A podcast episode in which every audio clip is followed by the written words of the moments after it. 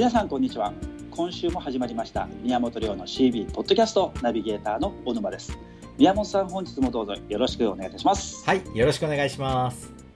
はいそれでは会員さんからのご質問です。ペンネーム成り上がり希望さんからのご質問です。宮本さんの未来を予知しているかのような先手を打つアドバイスのおかげでコロナ禍の中でも売上が減るどころか320%の増の成長で今月のエアコン洗浄も単月の最高記録を更新しました。素晴らしい。素晴らしいですね。本当に感謝しても感謝しきれない結果です。そこでこの勢いのあるうちに次のステージに駆け上がりたいと思っているのですが、次に私は何をやったらよいのでしょうか？ステージを上げるための秘訣を知りたいですという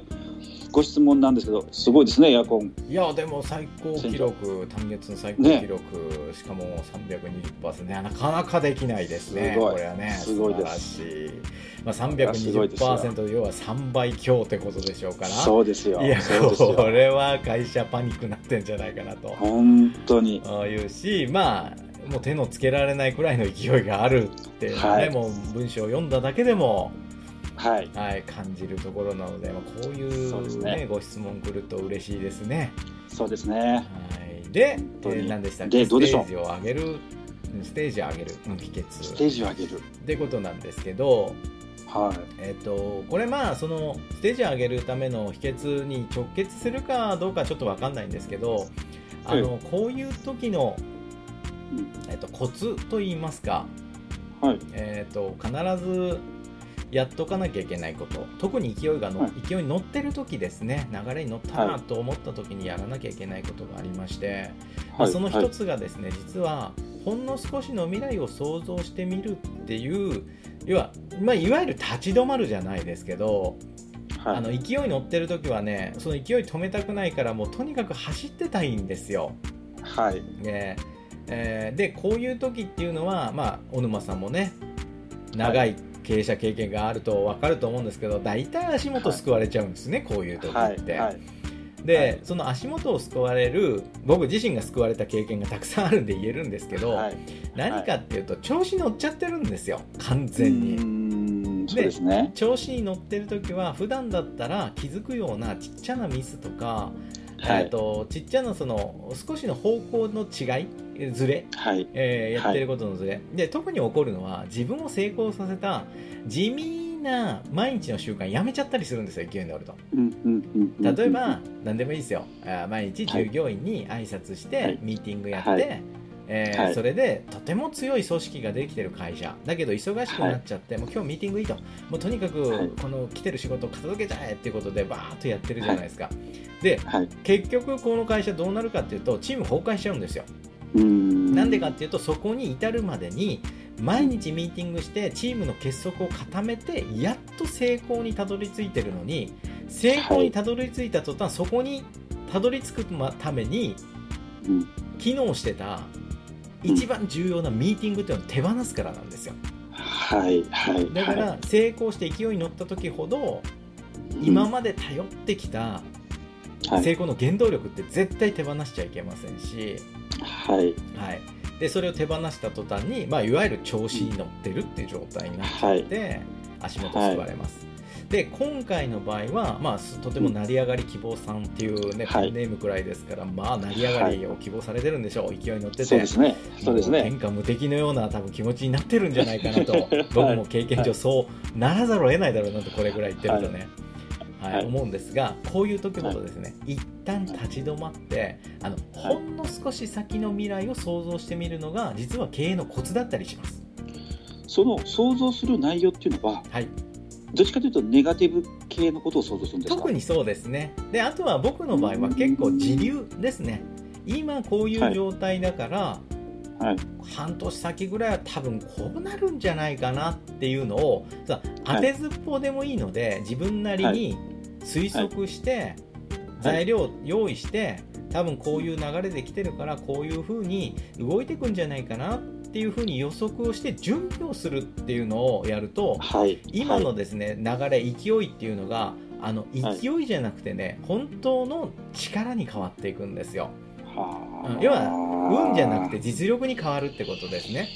はい、で僕、まあ、今回ねあの成り上がり希望さんから未来を予知しているかのような戦闘普通アドバイスでということであの、はい、ねなんかちょっと特別な気持ちになったんですけど、ええなんかそんな才能あるのかなと思ってね、嬉しくなったんですけど、決してそんな才能なくてですね、あの常日頃から僕がこれやってるから、もう常に未来考えてるんですよ。なるほど、なるほど。特に喜ばれたのはコロナの時ですね、コロナがこういう流行り始めた時に1月とか2月の頃に多分こうなるから、今のうちこういうの揃えといてとか、こういう準備しといてで、じゃあそのコロナになった時に、コロナのとこういうふうに動くから、こういうふうに準備しといてって、で、どんどんどんどん先手先手でいったから、結構今回うちの会員さんたちはコロナの中で、ね、はい、こうバーンと売り上げ上げたっていうの効果だと思います、はい、それは決して僕が未来予知ができるとか僕の未来のアドバイスが良かったじゃなくて未来を見て動くっていう経験をみんなしたからだと思うんですよ、う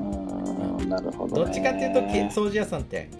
目の前にやってきたものをリアクションでなんとかやっていくって経営を繰り返してるじゃないですか、はい、そうですそうですそうです。そうですね。これってね何がまずいかっていうと損が大きくなるんですよこれやると。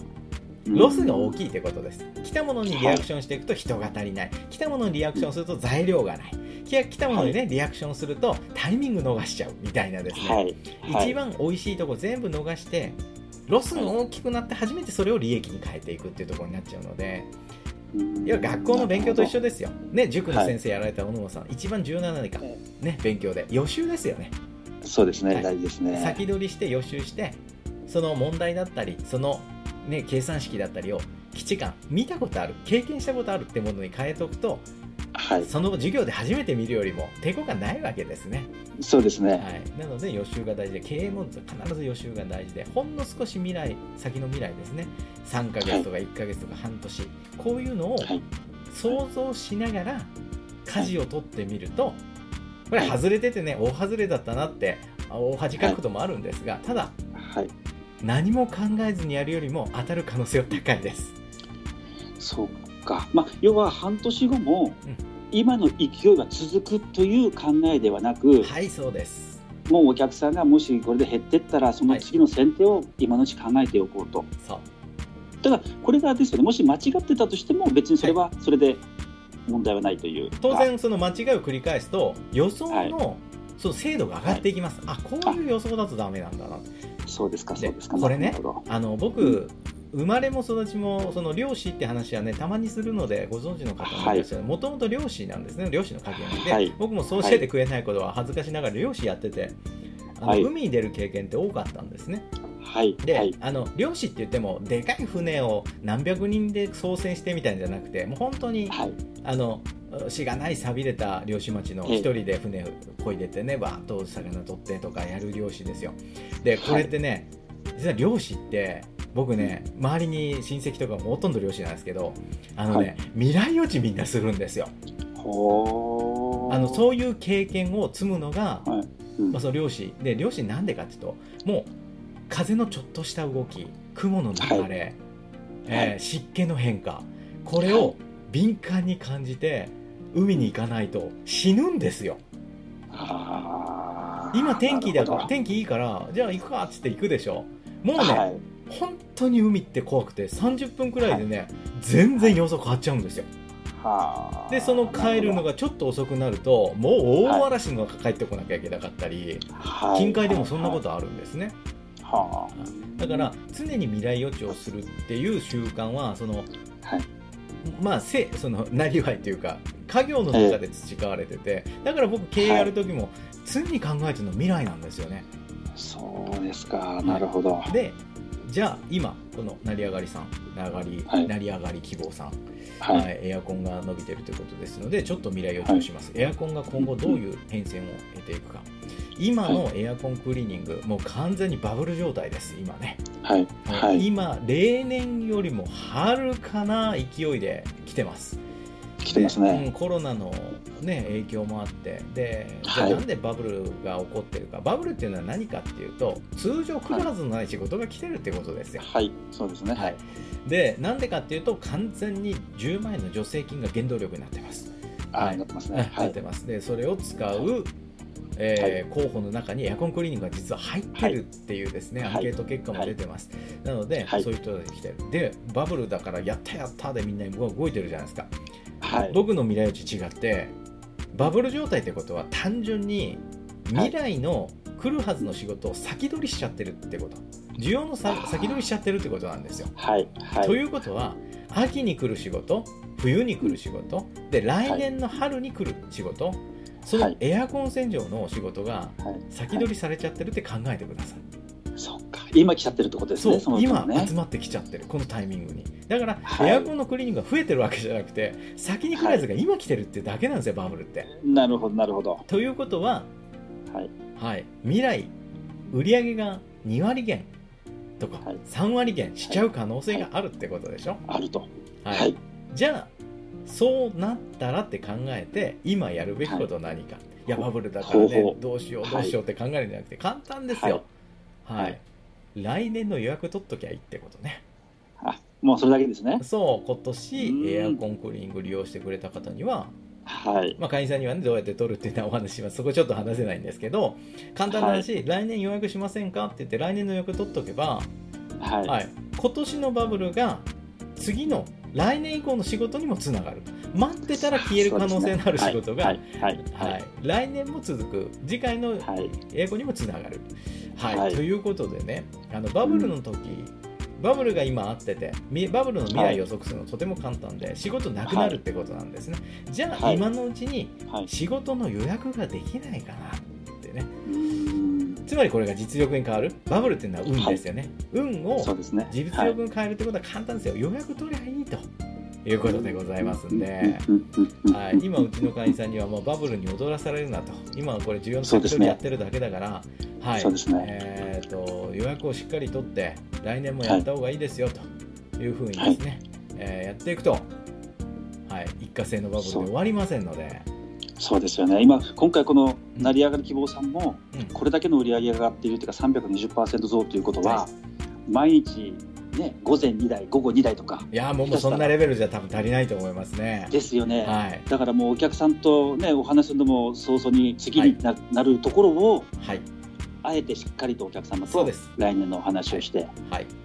大事ですね。の先行予約を取っとく。まあもちろんそこにね、オファーかけてもいいし、えーまあ、割引僕はあまり進めないですけど割引ねあんまり進めないですけど、はい、まあ、要は来年の予約しといたら得があるっていうことを提案して来年の予約をしてもらう。はい、でこれねでもう一個、はい、そのステージを上げるって話をしましされてましたけど、ステージ上げるっていうのは実はこの行動のことなんです。何かっていうとステージって今までやったことないことをあえて挑戦してリスクを負うってこと。もちろん予約を取るときにもそれそれでね、へそ曲げちゃうお客さんもいるかもしれないし、はい、自分がそれを提案するの勇気がいるかもしれない。いわゆるこれリスクですよね、失敗にリスクがあるってこと。はい、でじゃあステージを上げるための秘訣って何か簡単です。自分がやったことないことをやって、リスク値を上げるってことです、はい、リスクが上がる。あなたが抱えるリスクが上がるとそこから得られる経験とか結果は必ず大きくなります。はい。はい。はい、で、じゃあリスクを無限に上げればいいかってそんなことじゃなくて、自分が抱えられるリスクですね。ここは今まで抱えてなかったけど、だけど今の自分、勢いに乗ってる自分だったらここまでいけるかもしれない。で、リスクのレベルを上げると、必然的にあなたが経験できることをやらなきゃいけないこともステージが上がるので、はい、はい、どんどんそうやって荷重を加えていく自分にですね。なるほどなるほど、だからリスクを上げるっていうのをステージ上げるってイコールだと思ってもらえたらいいかなと思いますね。ああそういうことですね。はい。まあ、まるっきり違うことをやるんではなくてですよね、はい、そうそうそうそう。あのい今までやってることの中で取り組んでないことをリスクを上げていく。勇気がいることをやるってことですね。ああ勉強になりました、はい、とんでもないです。頑張ってください。はい質問ありがとうございました。ありがとうございました宮本亮の CB ポッドキャストまた来週土曜日にお届けいたします。宮本さんありがとうございました。はいありがとうございました。